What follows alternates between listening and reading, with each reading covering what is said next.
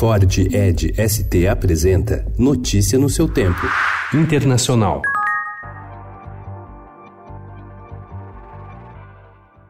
O Conselho da Organização dos Estados Americanos reuniu-se ontem e concluiu que vários princípios democráticos foram violados na eleição boliviana. Diante da margem apertada, Gerardo de Casa, que chefia os observadores eleitorais, disse que a melhor opção é realizar um segundo turno. Em La Paz, em seu primeiro pronunciamento após a crise, o presidente Evo Morales acusou a oposição de tramar um golpe de Estado. He convocado esta conferência para denunciar ante o povo y al mundo entero. Está en proceso un golpe de Estado. Aunque quiero decirle, ya sabía anticipadamente, se prepararon la derecha con apoyo internacional para un golpe de Estado.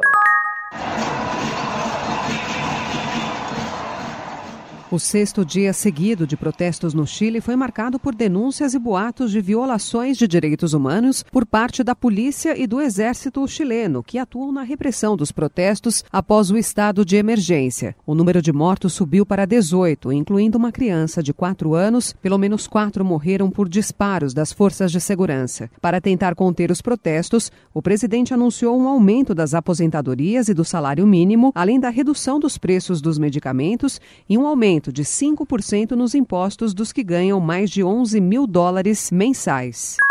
Países da União Europeia aprovaram ontem uma extensão do prazo para o Brexit em mais uma tentativa de evitar uma saída do Reino Unido do bloco sem acordo no dia 31. Os líderes, porém, não chegaram a um acordo sobre a duração do adiamento solicitado pelo primeiro-ministro britânico Boris Johnson.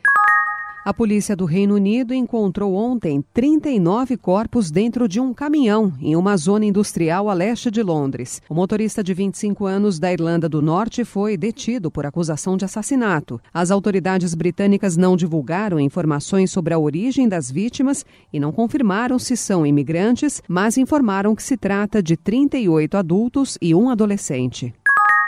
I've therefore instructed the Secretary of the Treasury to lift all sanctions imposed on October 14th in response to Turkey's original offensive moves against the Kurds in Syria's northeast border region.